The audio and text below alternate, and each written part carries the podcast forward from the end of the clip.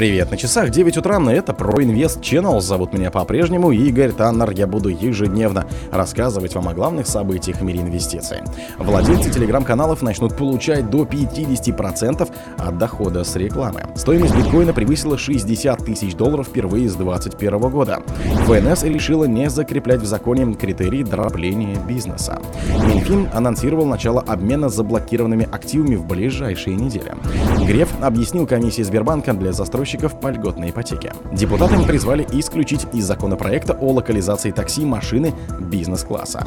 Спонсор подкаста Глаз Бога. Глаз Бога это самый подробный и удобный бот пробива людей, их соцсетей и автомобилей в Телеграме.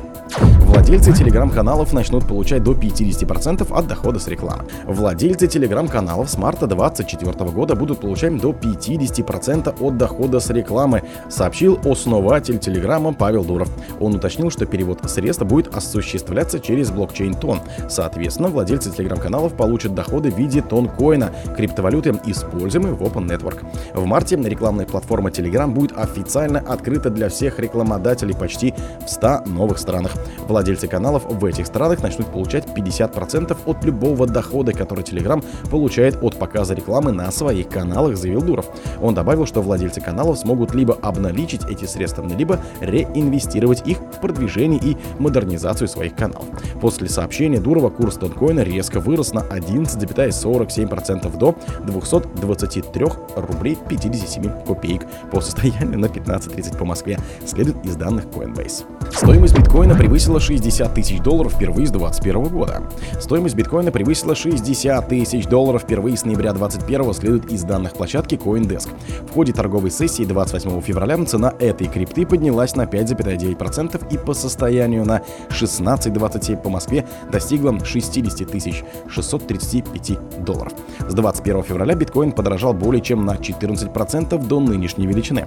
По данным Bloomberg, поддержку этой криптовалюты оказывает спрос на биткоин ETFI.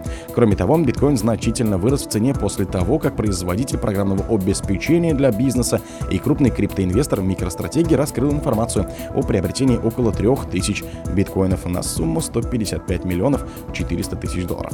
Кроме того, Bloomberg отмечал, что настроение инвестора влияет ожидание предстоящего халвинга. Это сокращение скорости генерирования новых единиц криптовалюты, при котором размер вознаграждения майнерам за добытый блок уменьшается в два раза. Это событие заложено в программном коде битка, чтобы сдерживать инфляцию. Халвинг происходит примерно раз в 4 года. ФНС решила не закреплять в законе критерии дробления бизнеса. Определить критерии допустимого и незаконного дробления бизнеса в законодательстве не получится, заявил замглавы ФНС Дмитрий Сатин на форуме «Опоры России» 28 февраля, на котором присутствовал корреспондент Forbes. По словам Сатина, в законодательстве не зашьешь все разнообразие предпринимательских практик. Самый эффективный способ поднимать эти вопросы заранее вместе с нами по конкретной фактуре должно проводиться обсуждение, считает замглавы ФНС.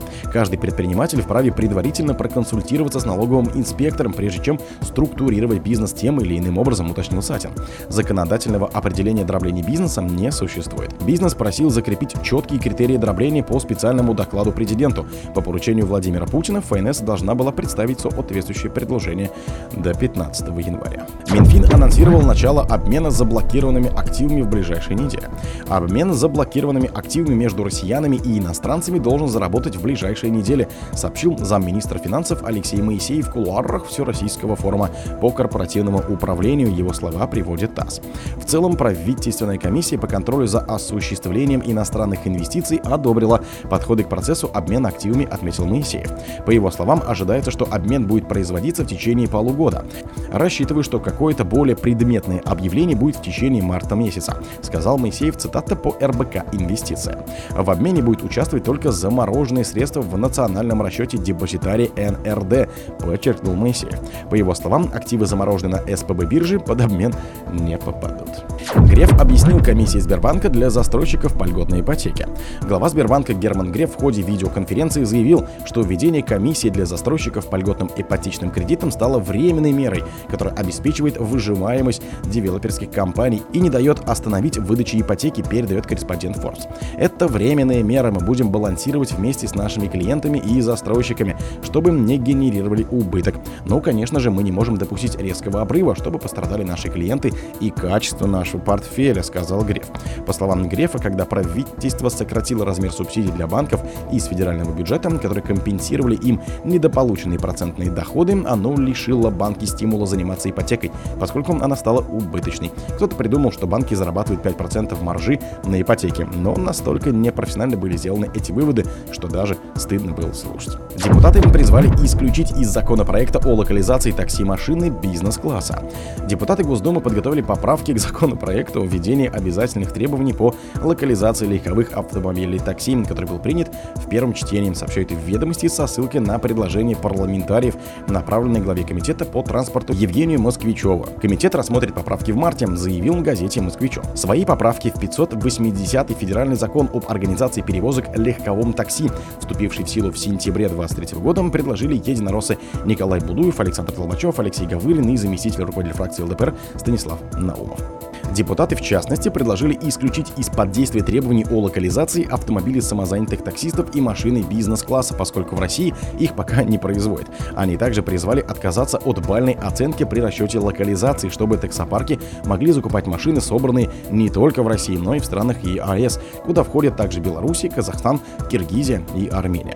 Помимо этого, по их мнению, необходимо ограничить действие требований городами федерального значения, то есть Москвой, Петербургом и Севастополем, или же выделять в регионах ту часть автопарка, которую необходимо локализовать. Еще одно предложение – вывести из-под действия ограничения автомобиля с пробегом. О других событиях, но в это же время не пропустите. У микрофона был Игорь Таннер. Пока.